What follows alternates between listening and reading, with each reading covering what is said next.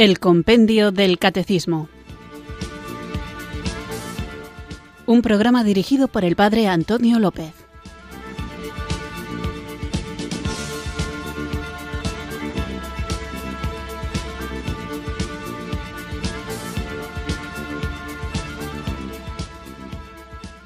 Muy buenas tardes, queridos oyentes de Radio María. Recibido un cariñoso saludo desde Irurzun, en Navarra, quienes sintonizáis un día más esta emisora de la Virgen para escuchar el Compendio del Catecismo, este espacio diario de la radio de la Virgen María, esta radio que cambia vidas, donde vamos profundizando en las enseñanzas, en la riqueza de nuestra fe. Así que sabiendo que somos pequeños y pobres, sabiendo que es mucha la tarea que se nos encomienda y que son pocas nuestras fuerzas, podríamos pensar, qué injusticia, ¿cómo voy a hacer posible todo lo que Dios me pide? No te preocupes, el Señor no nos ha dejado solos, sino que Él permanece con nosotros todos los días hasta el fin del mundo y además nos ha dado su Espíritu Santo para que Él nos defienda, el Paráclito, el defensor, y ponga en nuestra boca palabras de sabiduría a las que no podrá hacer frente ningún adversario nuestro, Él, el Espíritu Santo, que nos guía hasta la verdad plena. Así que, en actitud de oración,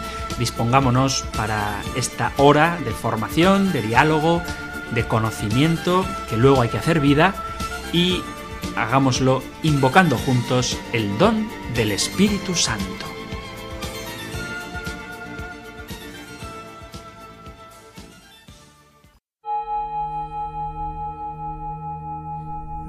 Espíritu, ven Espíritu,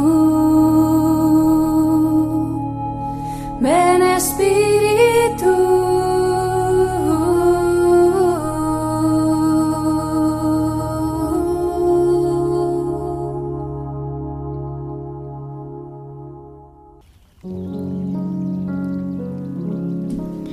Ven Espíritu Santo y ayúdame a mirarme a mí mismo con cariño y paciencia. Enséñame a descubrir todo lo bueno que sembraste en mí y ayúdame a reconocer que en mí también hay belleza, porque soy obra de un Padre Divino que me ama y me ha dado su Espíritu. Sabes que a veces me duelen los recuerdos de errores que he cometido. Ayúdame a mirarme como Jesús me mira, para que pueda comprenderme y perdonarme a mí mismo. Ven Espíritu Santo, derrama en mí toda tu fuerza para que pueda comenzar de nuevo y no me desprecie a mí mismo. No permitas que me dominen los remordimientos, porque tu amor siempre me permite comenzar de nuevo. Ven, Espíritu Santo. Amén.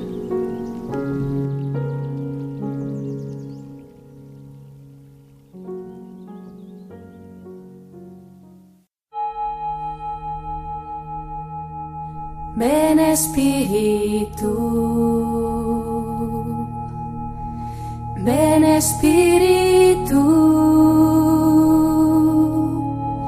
ven Espíritu.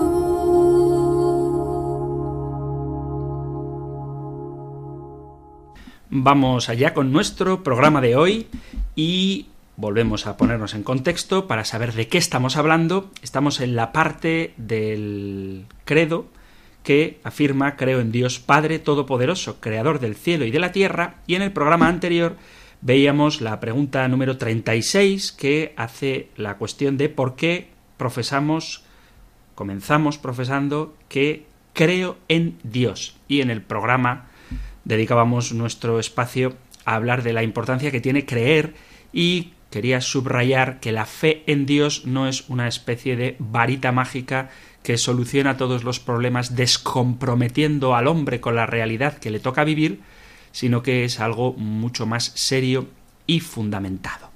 Eso es así muy resumido lo que veíamos en el programa anterior con el punto 36, así que vamos a escuchar ahora el siguiente punto del compendio del catecismo, que es, después del 36, el número 37. Número 37. ¿Por qué profesamos un solo Dios? Profesamos un solo Dios porque Él se ha revelado al pueblo de Israel como el único. Cuando dice, escucha Israel, el Señor nuestro Dios es el único Señor. No existe ningún otro. Jesús mismo lo ha confirmado. Dios es el único Señor. Profesar que Jesús y el Espíritu Santo son también Dios y Señor no introduce división alguna en el Dios único. Nos puede parecer como muy obvio que confesemos la fe en un solo Dios, pero la respuesta a esta pregunta que plantea el compendio del catecismo no hace alusión únicamente a la cuestión del politeísmo, del que si Dios quiere hablaremos ahora un poquito, porque está más vigente de lo que pueda parecer, a pesar de, de que ha evolucionado la filosofía y de que filosóficamente es insostenible la creencia en la existencia de varios dioses, veréis que hay religiones antiguas que creían en varios dioses que han desaparecido, esas religiones, pero que hay religiones antiguas que todavía se mantienen y creen en varios dioses y que hay pseudo religiones o religiones modernas que siguen creyendo en varios dioses, pero además de responder al tema del politeísmo, a la existencia de varios dioses que, repito, desde la razón es insostenible, también procuraré que veamos por qué, también, digo, el compendio del catecismo quiere dejar clara la postura de la creencia en un único Dios a pesar de nuestra fe en la Santísima Trinidad. Lo veremos en algún programa posterior, cuando hablemos de la Santísima Trinidad, pero a veces se confunde en ámbitos cristianos, no católicos obviamente, y desde otras religiones, la idea de la Santísima Trinidad, el hecho de que creamos en tres personas distintas, confundiéndolo con la idea de que creemos en tres dioses distintos. Entonces sería un politeísmo limitado pero al fin y al cabo politeísmo. Entonces, la respuesta que da el compendio del catecismo cuando afirma que creemos en un solo Dios, lo hace, como digo, para enfrentar la cuestión del politeísmo, pero también para enfrentar la cuestión de quienes niegan, normalmente porque no entienden, lo que queremos decir cuando afirmamos nuestra fe en el Padre, el Hijo y el Espíritu Santo, como si nosotros quisiéramos afirmar que existe un Dios que es Padre, otro Dios que es Hijo y otro Dios que es Espíritu Santo, cuando en realidad lo que afirmamos es que hay un único Dios que es Padre, Hijo y Espíritu Santo, un único Dios en tres personas distintas. De esto, como digo, hablaremos en su momento, pero vamos ahora a responder un poquito a la importancia que tiene el monoteísmo frente al politeísmo. De manera muy sencilla y muy rápida, ¿qué es el politeísmo? Bueno, pues el politeísmo viene de la palabra poli, que significa muchos, de ahí viene, por ejemplo, políglota, el que tiene muchas lenguas, o el famoso polígrafo, que es una especie de aparatejo que tiene muchos hierritos que pintan, muchos bolígrafos, y por eso se llama polígrafo y bueno, pues de ahí viene también la palabra politeísmo, ¿eh? de poli, que es muchos, y teos, que es Dios. Ahí viene la palabra, por ejemplo, teología. Bueno, pues el politeísmo tiene sus propios ritos y sus propias representaciones para cada uno de los múltiples dioses, que pueden estar relacionados con la propiedad o el fenómeno natural al que se le atribuye el poder. Pues, por ejemplo, el dios de la guerra, pues irá armado como un guerrero. El dios del aire, pues se le verá soplando o llevará unas alas en los tobillos. Entonces, las religiones politeístas representan a sus dioses con características humanas. Entonces son como nosotros, como seres humanos, que a veces se combinan con alguna especie de animal y a la que, al que se le atribuyen, a este dios, se le atribuyen algunos poderes de la naturaleza a los que se vinculan. Pero no son omnipotentes, sino que el dios Neptuno, por ejemplo, al que se representa medio hombre, medio pez, y con un tridente en la mano, tendría poder sobre los mares, pero no sobre el fuego, el aire o la tierra. ¿Por qué surge el politeísmo? Ya hablamos en su momento de las religiones creadas y de las religiones reveladas. Bueno, pues el politeísmo sería una de las religiones creadas con las cuales el hombre desde sí mismo trata de dar una respuesta a cuestiones que se le presentan en la vida. Y en principio el politeísmo surge muy antiguamente a partir de lo que se llama el animismo, una cosa que ahora cuando os cuente lo que es veréis que está aflorando de nuevo, por eso decía que hay nuevas religiones que también son politeístas. ¿Qué es el animismo? También dicho de manera muy sencilla, es la creencia de que todo lo que existe en el mundo, tanto lo vivo como lo inerte, lo animado como lo inanimado, tiene un alma, el alma de las cosas. Esto es súper zen, ¿no? Super New Age, el alma de las cosas. Bueno, pues como todo tiene un alma, a esa alma de las cosas se le dio un aspecto sobrenatural y estos aspectos sobrenaturales podían controlar de manera paranormal la realidad material que no tenía una explicación.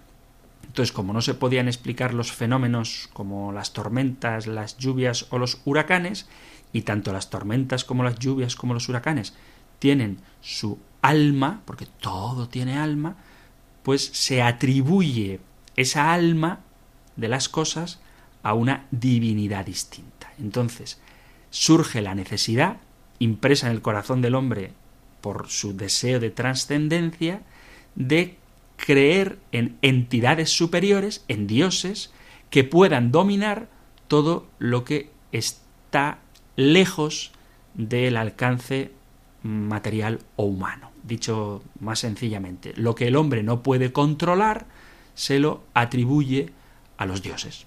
Y ya está, así todo se explica. ¿Qué religiones hay politeístas? Bueno, pues seguro que a todos os suenan personajes como Ra, Osiris, Isis, Horus, Set, que son dioses egipcios. Y estos dioses egipcios, como mencionaba antes, son una mezcla entre animales y seres humanos y se les atribuían poderes relacionados con cosas del mundo, cosas del universo, incluso pues está el dios de los muertos, etc. ¿Qué otras religiones politeístas muy parecidas entre ellas? Pues la griega, os sonarán también Zeus, Poseidón, Hermes, Artemisa, Atenea. Bueno, pues estos son, igual que para los egipcios, personalidades divinas que tienen características humanas y un poder sobre los fenómenos de la naturaleza. Y más o menos, muy parecido, es lo que creían los romanos, que es una especie de adopción de la religión griega, pero básicamente cambiándoles el nombre de unos dioses a otros. Júpiter, Neptuno, Minerva, son dioses romanos, que seguro que os suenan, y eran personas humanas, con cualidades humanas, pero que tenían un cierto poder sobre algunos aspectos de la naturaleza. Por eso no es comparable la religión politeísta con las religiones monoteístas, porque el concepto de Dios no deja de ser una, aquí sí, una proyección de cualidades humanas atribuidas a un Dios que en el caso de los griegos y los romanos también tienen sus vicios, sus defectos y sus pecados, eh, también tienen sus envidias y sus lujurias. Y por eso digo que no son más que una proyección humana a divinidades de cualidades sobrenaturales que lo único que pretenden son explicar fenómenos que el hombre no puede comprender. Entonces todo lo que queda fuera del alcance del propio ser humano se lo atribuye a su Dios politeísta según qué característica tenga. Pues si es eh, un problema amoroso, pues le echa la culpa a Venus y ya está. Y cuando no lo entiende. Por eso creo que cuando hablamos de religión hay que acotar muy bien los términos para que no caigamos en el error de asimilar, de hacer similares la religión cristiana, bueno, vamos a decirlo en sentido amplio, las religiones monoteístas con las religiones politeístas. Pero, como digo, es verdad que, aunque parezca que a veces las quieren resucitar, ya no quedan religiones de estas que acabo de mencionar, en Egipto, ni en Grecia, ni en Roma, aunque tenemos hermosos edificios y esculturas y, cuentos y leyendas y mitos griegos, que son una riqueza cultural, pero ya no existe como religión. Sin embargo, sí que existen religiones politeístas en la actualidad. Por ejemplo, el hinduismo. El hinduismo es verdad que reconoce a un único Dios supremo, pero reconoce que hay un montón de dioses como Vishnu, Shiva, Kali, Krishna, entre otros muchos. Es politeísta también el sintoísmo japonés, que todavía existe, y rinde culto a los diversos fenómenos naturales a los que atribuye a una divinidad, digo, Amaterasu, Otei, Inari, son algunos de estos dioses, no voy a entretenerme en esto, y por último, como ejemplo actual de politeísmo, tendríamos lo que se llama el neopaganismo, que lo que hace es inspirarse en religiones anteriores al cristianismo y rendir culto pues a la brujería, a la Wicca, etc. Y aquí añadiría también algunos elementos de la nueva era que sin llamarlos dioses sin llamarlos dioses, atribuyen a lo que ellos llaman ángeles, el ángel del amor, el ángel del trabajo, el ángel de no sé qué, estas cosas de la nueva era, que muchas veces revestidas de un lenguaje cristiano, en el fondo están atribuyendo cualidades divinas a entidades que utilizan ellos simplemente para explicar algunas de las situaciones que quedan lejos del alcance de la comprensión humana inmediata. Esto de la comprensión humana inmediata también os lo digo porque a mí me hace muchísima gracia que se hable de una era científica como la que estamos viviendo, que parezca que la gente ha renunciado a Dios en aras de la razón, y lo cierto es que nunca como ahora ha habido tanta superstición y tanto lío mental. Basta, ahora ya no lo sé, pero hubo una época en la que si por la tarde-noche ponías la televisión, en canales de televisión, pues te ibas a encontrar con que muchos de ellos hay brujas y brujos que están constantemente recibiendo llamadas. ¿Sabéis lo que cuesta un espacio televisivo? Yo no, pero es muchísimo, sé que es carísimo. Y estos brujos, estas brujas, estos hechiceros, estos hados y hadas, pues tienen su espacio televisivo de mucho tiempo, lo cual significa que pagan mucho dinero y si pagan dinero es porque lo ganan. Me refiero a que las ansias religiosas del corazón del hombre no son saciadas con el puro materialismo y por eso uno busca refugios subrepticios para satisfacer esa necesidad espiritual y muchas veces se abraza absurdamente dicho con todo respeto, ¿eh? pero basta que uno tenga un poquito de sentido común para darse cuenta de que ni las brujas, ni la Wicca, ni los ángeles, ni desde luego los dioses paganos, hoy por hoy pueden ser razonablemente defendidos. Pero bueno, el politeísmo es esto, la creencia en una multitud de dioses, cada uno de los cuales tiene atribuciones superiores a las de los hombres, a las de los seres humanos, desde luego no divinas en el sentido teológico, en el sentido monoteísta de la palabra, y tienen poder sobre algún aspecto de la naturaleza o de la creación o de la vida del hombre, pero en ningún caso son omnipotentes. Bueno, esto es el politeísmo. Sí que me gustaría señalar, antes de pasar al monoteísmo, que esta espiritualidad que aunque está lejos de la razón y lejos también de la fe entendida en el sentido teológico, en el sentido cristiano, desde luego, y en el sentido monoteísta, no hay que despreciarla, aunque uno pueda parecerle absurdo, y a mí personalmente, dicho sea con respeto, pero es una opinión, podré opinar, no me parece razonable creer en muchos dioses ni creer en las brujas, desde luego, pero hay que respetarlo porque es un paso intermedio entre el ateísmo materialista radical y la fe verdadera. Quiero decir que las personas que se abren a algo que está más allá de sí mismas, tienen una puerta abierta para que entre el Señor, el Señor Dios, el Señor Jesucristo, el Espíritu Santo, para que sus vidas sean transformadas.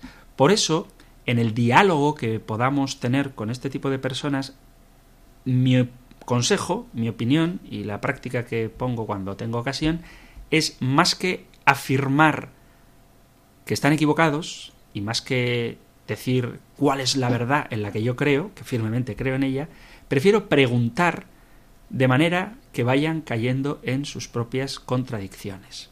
Por ejemplo, si alguien dice creer en las brujas, o alguien dice creer en un dios politeísta, el que sea, preguntarle cuál es la jerarquía que hay en esos dioses, cómo interfieren en su vida, qué margen de libertad le dejan para obrar, cómo explican ellos el misterio del mal, del que también nosotros tenemos que responder a esta pregunta, y no os preocupéis que muy pronto lo haremos también en este programa. Es decir, tenemos que tener una actitud en la que nosotros mostremos interés para averiguar qué posibilidades hay de que esa persona que se está abriendo a la espiritualidad, aunque sea por un camino equivocado, pueda llegar al Señor. No creamos que la gente es tonta, en general no lo es, solo que por una formación inadecuada, por un sentimiento también un tanto romántico de la religiosidad o de la espiritualidad, por un afán de cultos mistéricos, etcétera, se pueden sentir atraídos por esto.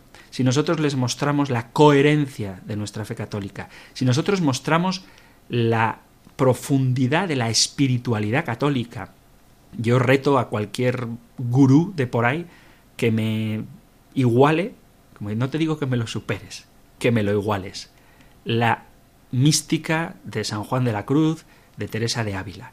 Cuando uno habla de la sensibilidad por las cosas vivas, esto de que todo tiene alma, yo te digo que me lo iguales, no digo que me lo superes, que me lo iguales, con la sensibilidad hacia la naturaleza de un San Francisco de Asís.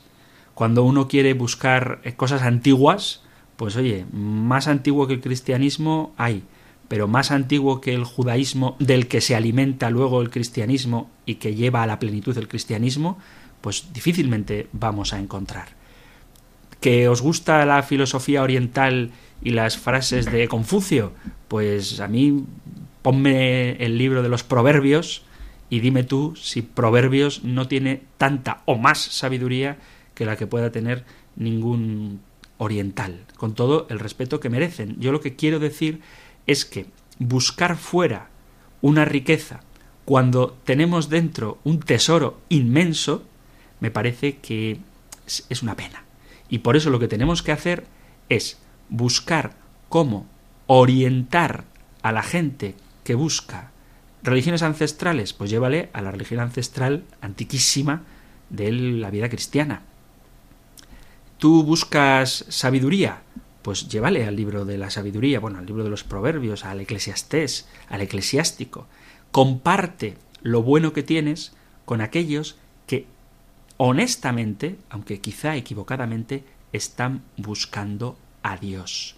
El pábilo vacilante no lo apagues, la caña cascada no la quiebres. Bueno, dicho esto, vamos a decir ahora una opción antes del monoteísmo, una palabra, un palabro que a muchos quizá nos suene, que es el enoteísmo. El politeísmo, lo hemos visto, supone que hay dioses diversos a los que al hombre adora y que, aunque tienen distinta jerarquía, no excluye que existan varios dioses. Aunque es verdad que siempre hay uno, en el caso de los griegos, por ejemplo, Zeus, que es el, dios superior. Luego aceptan dioses, semidioses, héroes, en fin, una amalgama de divinidades pues, con distintas características. Pero, como decía ahora mismo, el politeísmo es una apertura auténtica a la dimensión religiosa, que brota de la inclinación del ser humano hacia lo divino, hacia lo sobrenatural, hacia lo trascendental, pero accede a ella, a esa realidad trascendental, a través de lo más inmediato, que son las cosas de la vida, que se sacralizan y se divinizan. Entonces, el, bueno, pues entre el politeísmo y el monoteísmo tenemos otra opción que es lo que se llama el enoteísmo. Quizá esta palabra sea más desconocida. Enoteísmo es lo que también se viene a llamar el monoteísmo práctico. ¿Qué significa monoteísmo práctico? Que quizá existan otros dioses, quizá existan otros dioses, o mejor dicho, acepto que existen otros dioses, pero yo le doy culto únicamente al mío. Entonces el culto es exclusivo. Es como decir, existen muchas mujeres, evidentemente, pero yo solamente amo a la mía.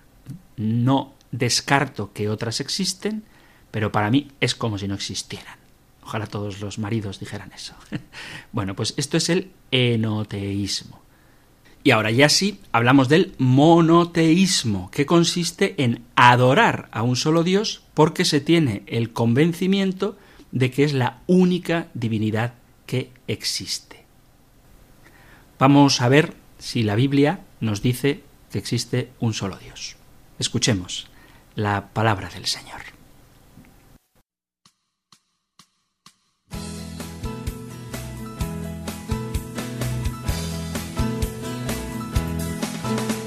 La Biblia es palabra de vida, la Biblia es palabra de Dios es la palabra del pueblo que busca y construye su liberación.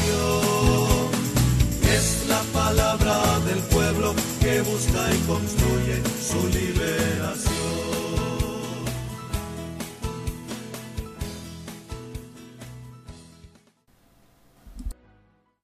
La verdad es que encontrar textos de la Sagrada Escritura en los que se afirme explícitamente que hay un solo Dios no es nada difícil, porque son muchos los pasajes en los que se hace esta importantísima afirmación. Por leer solo algunos, tanto del Antiguo como del Nuevo Testamento, vamos al libro del Deuteronomio, Deuteronomio capítulo cuarto. En el capítulo cuarto, como digo, en el versículo 35 te dice, te han permitido verlo para que sepas que el Señor es el único Dios y que no hay otro fuera de él. Y un poquito más abajo, por no leerlo todo, en el versículo 39 dice, Así pues, reconoce hoy y medita en tu corazón que el Señor es el único Dios allá arriba en el cielo y aquí abajo en la tierra no hay otro. Y luego en el mismo libro del Deuteronomio, en el capítulo 6, este importantísimo texto leo desde el versículo 1. Estos son los preceptos, los mandatos y decretos que el Señor vuestro Dios me mandó enseñaros para que los cumpláis en la tierra en cuya posesión vais a entrar, a fin de que temas al Señor tu Dios, tú, tus hijos y tus nietos, observando todos sus mandatos y preceptos que yo te mando todos los días de tu vida, a fin de que se prolonguen tus días. Escucha pues, Israel, y esmérate en practicarlos, a fin de que te vaya bien y te multipliques como te prometió el Señor, Dios de tus padres, en la tierra que mana leche y miel. Y luego el versículo 4, capítulo 6 del Deuteronomio, versículo 4, Escucha, Israel, el Señor es nuestro Dios, el Señor es uno solo. Amarás pues al Señor tu Dios con todo tu corazón, con toda tu alma y con todas tus fuerzas. Este mismo pasaje es el que el propio Señor Jesús cita en el Evangelio de San Marcos, cuando en el capítulo 12, en el versículo 28, le preguntan ¿qué mandamiento es el primero de todos? Responde Jesús, el primero es Escucha Israel, el Señor nuestro Dios es el único Señor. Amarás al Señor tu Dios con todo tu corazón, con toda tu alma, con toda tu mente, con todo tu ser. Y no me resisto a leer.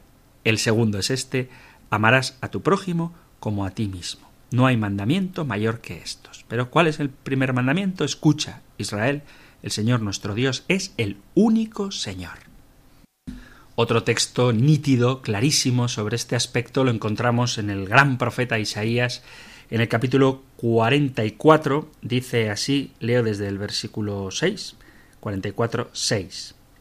Esto dice el Señor, Rey de Israel, su libertador, el Señor Todopoderoso. Yo soy el primero y yo soy el último. Fuera de mí no hay Dios.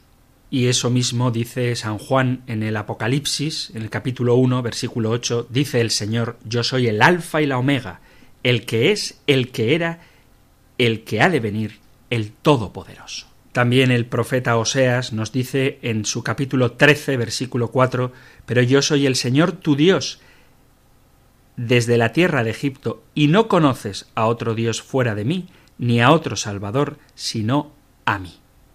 Y San Juan, en su Evangelio, pone en boca de Jesús el secreto de la vida eterna. ¿Y en qué consiste la vida eterna? Juan 17.3.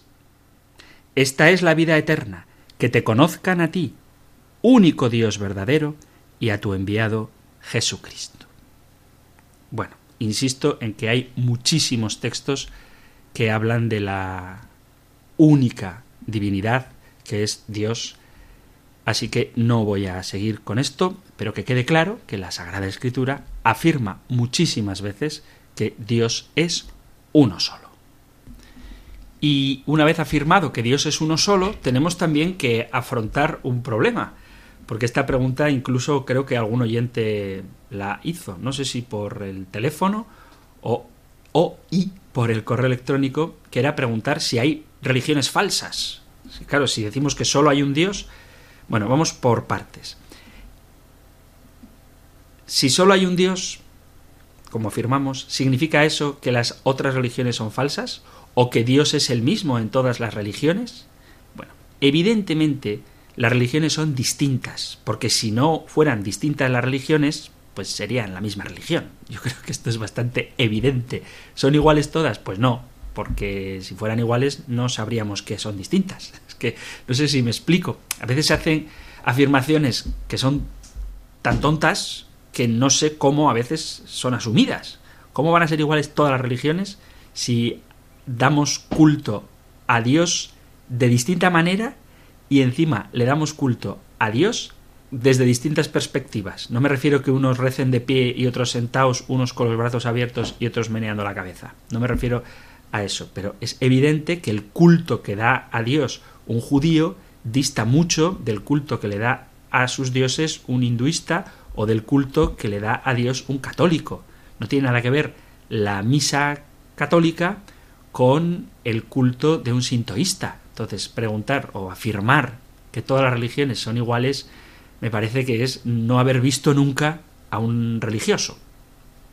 Entonces, el problema de esta pregunta, de si son todas las religiones iguales, porque tienen un Dios, consiste en que hay una especie de indiferentismo religioso. Precisamente indiferentismo significa que no hay diferencia.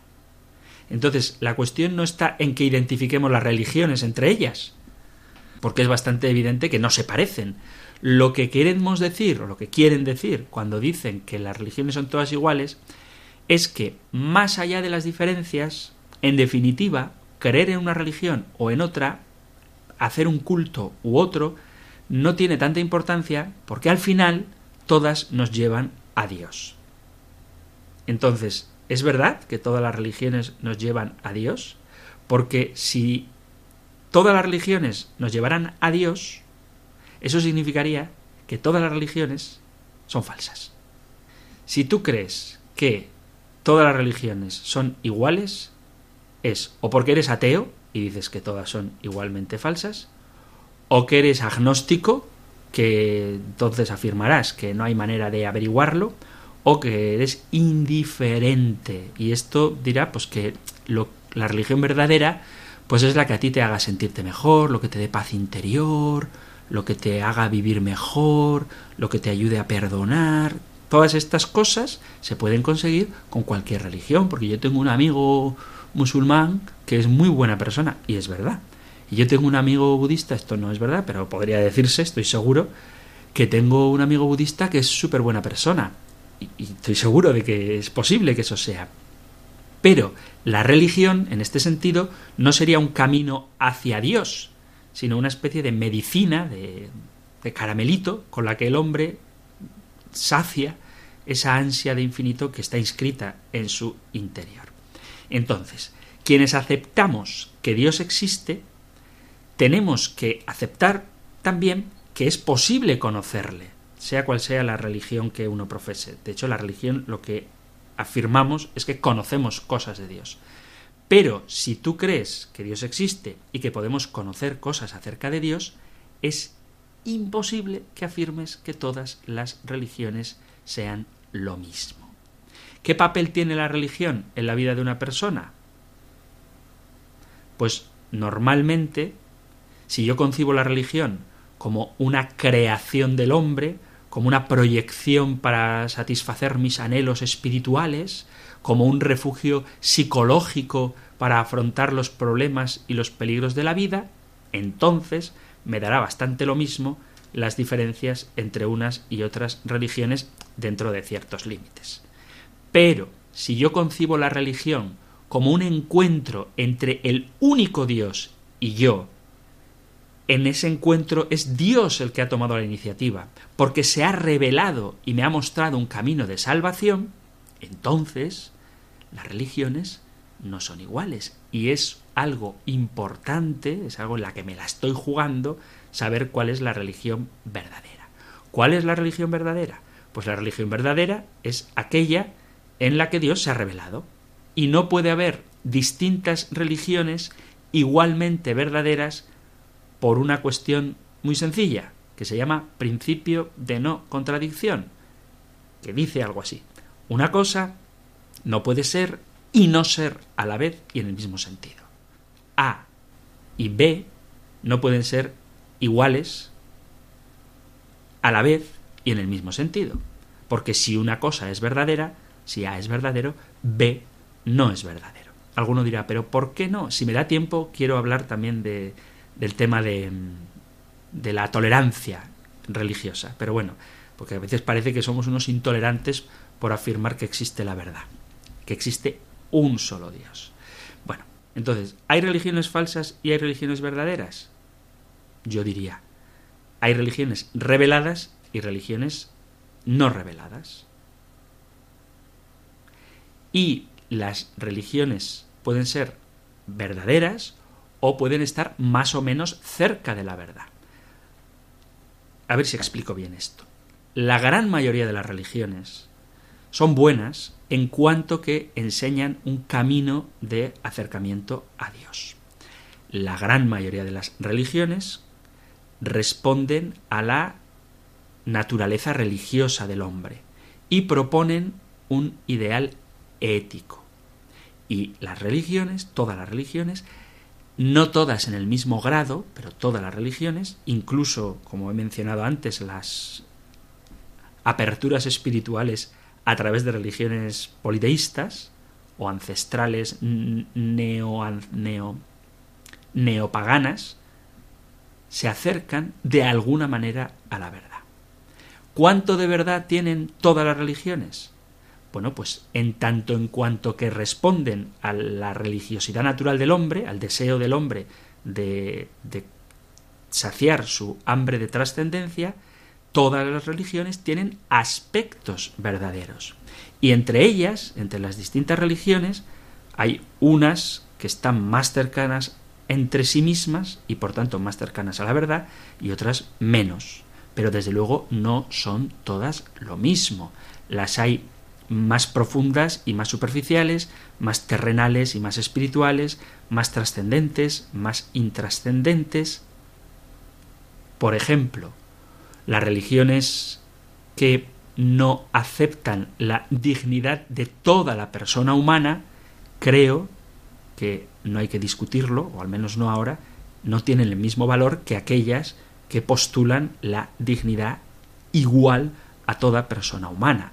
Una religión en la que se distinguen personas de primera categoría y personas de segunda, como brahmanes y parias, por ejemplo, o una religiosidad, ya que a veces se añora nostálgicamente las religiones antiguas, pues una religión que ofrezca sacrificios humanos, pienso que no tiene tanta validez, tanta apertura a la verdad, tanta aproximación a Dios, como aquellas religiones que rechacen este tipo de sacrificios humanos. Entonces, ya desde antiguo, San Justino hablaba de que todas las religiones tienen las semina verbi, las semillas del verbo. ¿eh? Tienen semillas de verdad que pueden conducir y por eso hay que aprovecharlas. O sea, no se trata de rechazar quien cree otra cosa, sino agarrarse a aquello en lo que cree y ser capaz de distinguir el trigo de la cizaña para sembrar la verdad plena. Entonces, hay aspectos de verdad en muchas religiones. Yo me atrevería a decir que hay aspectos de verdad en todas las religiones. Simplemente el mero hecho de aceptar una vida trascendental, de aceptar un ser superior, el hecho de aceptar a Dios, pues ya es algo positivo. Entonces, verdad revelada o religión auténtica solo puede haber una, lo mismo que hay un solo Dios. ¿Por qué tiene que ser revelada? Porque solo Dios, lo vamos a ver muy pronto, porque solo Dios puede decirnos Él mismo quién es y qué quiere de nosotros. Una religión no revelada puede ser un esfuerzo honorable, honesto, aplaudible, pero imperfecto, puede ser un esfuerzo que el hombre hace por acercarse a su Creador. Pero si Dios es infinito y nosotros somos finitos, nunca podremos recorrer esa distancia que nos separa de Él por nosotros mismos. Si Dios existe y creó seres racionales, no parece razonable desde el punto de vista de esta hambre de espiritualidad que todos tenemos, que Dios nos mire desde lejos, riéndose, mientras ve cómo nos equivocamos cuando por nuestras propias fuerzas tratamos de encontrar el camino que nos lleva hacia Él. Lo que todos los creyentes en alguna religión revelada aceptamos es que Dios existe y ha mostrado el camino para que lleguemos hasta Él. Pero un único camino, nosotros afirmamos, como dice el propio Jesús, que nadie va al Padre si no es por Él, que es el camino, la verdad y la vida. Entonces, una especie de respuesta diplomática que queremos dar es el sincretismo religioso. ¿Qué es el sincretismo religioso?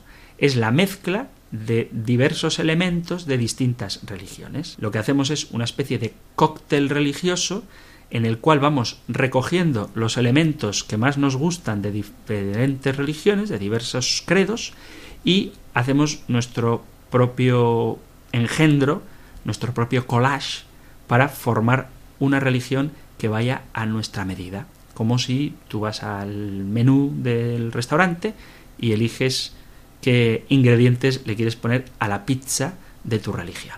Y evidentemente esto no puede conducir a la verdad. Y esto no es una intolerancia, esto es algo de sentido común. Si yo creo que Jesucristo es Dios hecho carne, no puedo pensar que Jesucristo no es Dios hecho carne.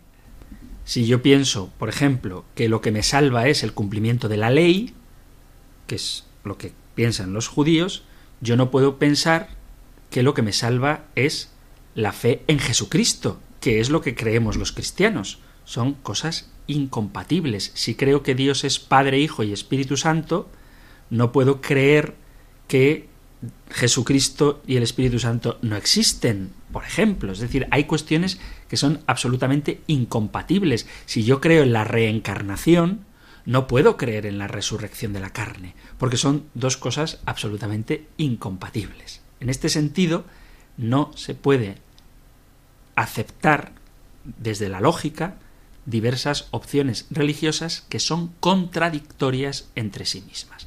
Alguno puede decir, pues el Papa ha dicho que todos rezamos al mismo Dios.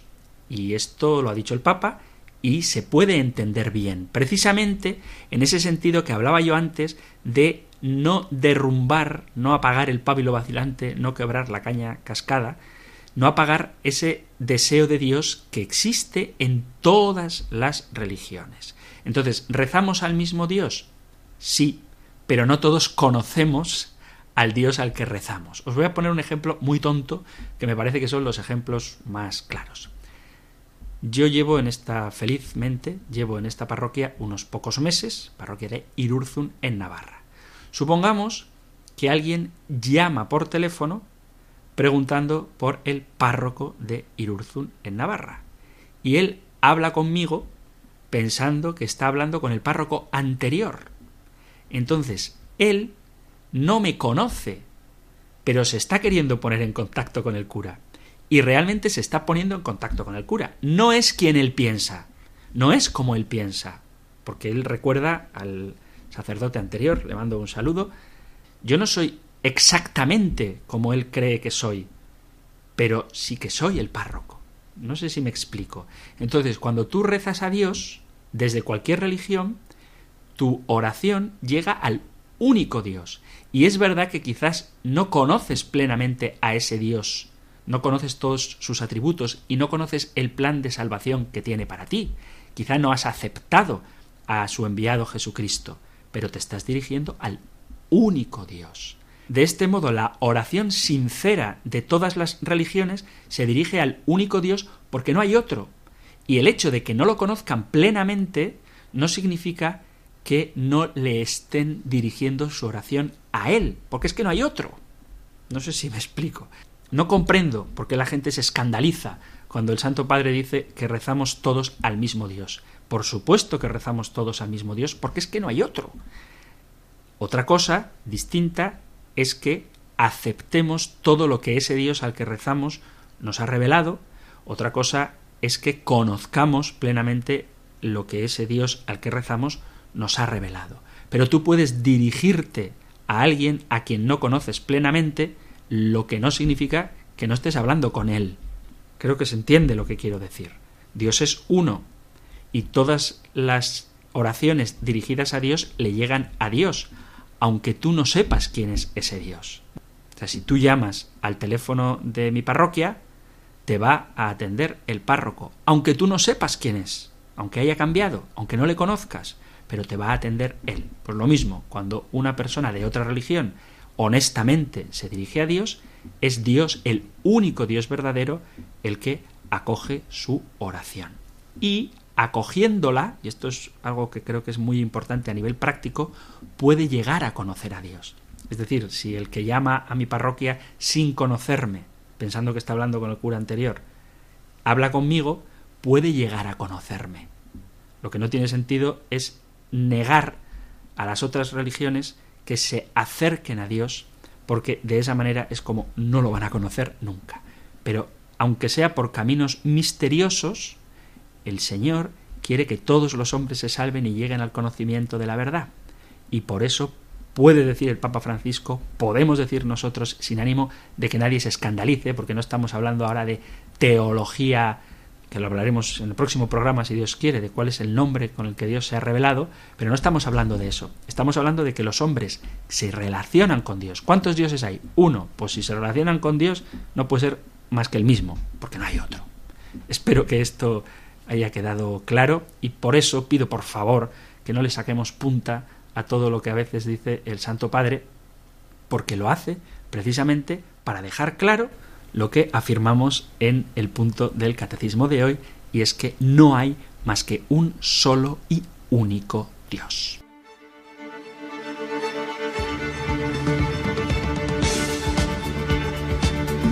Mis queridos amigos, queridos oyentes, llega el momento de ponernos en contacto, así que vamos a habilitar desde ya mismo el teléfono 91 005 94 19. 91 005 94 19 para que podáis entrar en directo al programa y compartir de manera por favor breve vuestras inquietudes, vuestras dudas, vuestras aportaciones, todo lo que queráis. Vamos a estar encantadísimos de ponerlo al aire para que todos los oyentes de Radio María nos sintamos unidos los unos a los otros en este ratito y por supuesto, confío en ello también en la oración. 91 005 94 19 para entrar en directo al programa. Si lo que preferís es dejar un mensaje de WhatsApp, tenéis a vuestra disposición el 668 594 383 668 594 383 para el WhatsApp o si lo que preferís es dejar un correo electrónico, sabéis que esto está todos los días, a todas horas, siempre disponible compendio arroba radiomaria.es. Compendio arroba radiomaria.es. Así que, queridos amigos, vamos a recordar compendio arroba radiomaria.es para el correo electrónico 668 594 383 para el WhatsApp o para las llamadas en directo 91 005 94 19 91 005 94 19. Aquí os espero.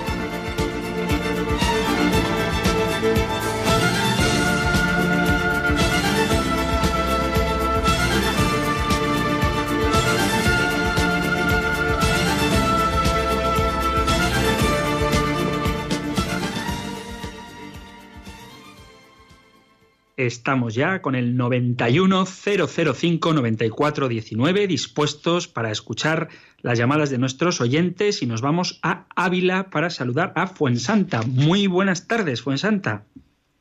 Hola, buenas tardes. Hola, ¿qué tal? Bueno, pues muchas gracias por toda la, la bien que nos lo explica todo y me encanta, digo, según habla. Entonces, bueno, entonces entonces sí que ha quedado claro que nuestra religión católica es la verdadera, ¿no? Porque parece que ha quedado ahí un poquillo... No, no, que quede claro, nuestra fe católica es la única verdadera, la, que contiene todos los medios de salvación, en la que subsiste la verdadera iglesia, la única iglesia de Jesucristo. Claro, porque es verdad que muchas veces hablando así en mi familia o o con alguien, pues, ay, ¿por qué tiene que ser la tuya la verdadera? También hay otras que también son verdaderas. Digo, bueno, vale, sí, hay otras. Pues hay, otras que, pueden tener elementos de verdad. la única verdadera es la Iglesia Católica. Eso es. Entonces, y una pregunta, por ejemplo, ¿puede haber una persona mm, cristiana católica eh, incluso vinculada con Radio María, que, que, pueda creer, o sea, que quiero decirle que hay una persona que conozco que cree en lo que son las chakras, creo que se llama algo así, o chakras, o una cosa de esta. A los chakras, sí. Sí. Entonces, ¿eso es compatible con nuestra religión? Rotundamente no, no, no. Es decir, eh, depende también cómo lo entienda, pero si se entiende en un sentido esotérico, como puntos de energía, pues ese tipo de, de lenguaje que tiene más que ver pues, con el esoterismo, con el, pues, ¿cómo se llama? con el reiki, con este tipo de cosas, no es compatible. No se trata meramente de una cuestión de postura corporal o de respirar bien, etcétera, sino de una visión antropológica del hombre, es decir, de cómo se ve el cuerpo y, y el ser humano, la persona en su integridad cuerpo-alma. Entonces, el tema de los chakras suele estar vinculado a espiritualidades orientales y muchas veces con esto de la nueva era mezclado con elementos esotéricos. Entonces hay que saber exactamente a qué se refiere, porque si dice que hay que sentarse en buena postura, sin la espalda torcida y que hay que respirar con el diafragma y todo eso, pues encantados, fenomenal. Todo lo que sea salud para el cuerpo, estupendo. Ahora, si con eso entendemos que se alinea el alma para que distintas eh, entidades ayuden a no sé qué historias raras, pues en ese sentido no. Por eso hay que tener una buena antropología también eh, cristiana, fundada en la filosofía, en una sana filosofía, para tener una visión del hombre adecuada y compatible con lo que la Sagrada Tradición y la Sagrada Escritura nos enseñan a propósito del hombre. Entonces habría que ver, te lo digo porque hay mucha gente de misa diaria que hace yoga, pero le llaman yoga a lo que no son sino ejercicios de estiramiento y respiración que no tienen nada de malo más que el nombre de yoga, cuando en realidad el yoga responde también a una determinada antropología que es incompatible con la visión del hombre de la vida cristiana. Entonces, bueno, habría que preguntarle qué entiende ella por los chakras. Lo digo porque a veces hay como una mezcla de lenguajes y lo mismo que a veces eh, católicos, perdón, que grupos religiosos no católicos utilizan un lenguaje católico dándole un significado diferente, pues también a veces en un sentido más positivo, utilizamos un lenguaje esotérico cuando en realidad no queremos decir nada esotérico. Por eso hay que determinar bien lo que decimos cuando usamos las palabras y tener clara cuál es nuestra visión del hombre, de la vida, del cuerpo, de Dios, del futuro, del destino último de nuestros cuerpos, de nuestras almas, que es el juicio particular, la resurrección de la carne, etc. Muy bien, Fuensanta, espero no haberte liado más, pero gracias por tu llamada y seguimos en Ávila para saludar ahora a Ramón. Hola Ramón, buenas tardes. Buenas tardes. Mire, he estado intentando llamarle varios días, pero no me lo cogían nunca. Bueno, es que tenemos ah, muchas llamadas gracias a Dios y a vuestra generosidad. Pero bueno, aquí estás ahora. Cuéntanos. Eh, le mandaste un correo. Ese es el programa que dice usted, en el que usted hacía de ateo, que no creía. Ah, sí, ya lo he visto. Sí, sí, que por qué no le preguntaba a don Miquel García Andía por la presencia real de Cristo en la Eucaristía ni por la resurrección del Señor. Bueno, eh, que quede claro, sí, te contesto, te contesto con muchísimo gusto, Ramón. El, el, juego que hice con el doctor en teología Miquel García Andía, que lo hicimos, como, vamos, me lo pasé genial, espero que vosotros disfrutaréis también del programa, hacía referencia a los puntos del compendio del catecismo que habíamos visto hasta entonces, que eran los puntos que hacen referencia a la revelación. En un futuro, espero que no muy lejano, haremos otra especie de debate, de juego-debate, serio, pero trataremos los puntos que tienen que ver con el credo. Y en, y en, esos probablemente sí que habrá oportunidad de preguntar por lo menos por la resurrección de Jesucristo como acontecimiento histórico. Pero repito, no le pregunté por, por esas dos cuestiones que planteas en tu correo electrónico, la presencia real y la resurrección de Cristo, porque todavía son temas que directamente el compendio del catecismo no ha tratado. Pero cuando se toquen esos temas y surja la ocasión, pues probablemente son dos preguntas muy buenas. Nos acordaremos de ti, Ramón, y las haremos y a ver cómo nos contesta Miquel García Andía, pero antes escucharemos lo que dice el propio compendio del catecismo. Entonces, no podemos responder a todas las inquietudes en un programa, pero como vamos pasito a pasito, suave, suavecito, eh, mirando las preguntas y respuestas del propio compendio del catecismo, pues cuando vayan surgiendo estas cuestiones, pues las plantearemos y las responderemos. Así que ten paciencia, sigue escuchando el programa del compendio y verás cómo tocamos estos temas como tantos otros, porque el compendio del catecismo, lo mismo que el catecismo mayor, no se deja nada en el tintero. Así que muchas gracias Ramón por escuchar, gracias por escribir al correo compendio arroba y gracias también por tu llamada. Me alegro de haber podido responderte si lo has intentado tantas veces. Muy bien, queridos amigos, pues es la hora de recibir la bendición del libro de los números. Así que con muchísimo gusto extiendo mis brazos, lo hago físicamente, aunque no me veáis.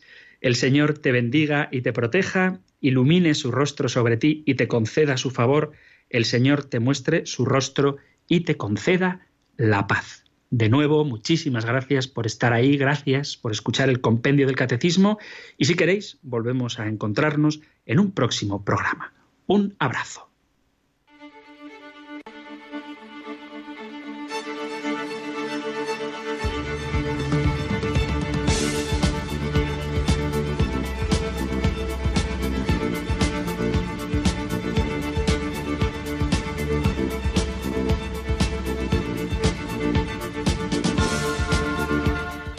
El Compendio del Catecismo. Un programa dirigido por el Padre Antonio López.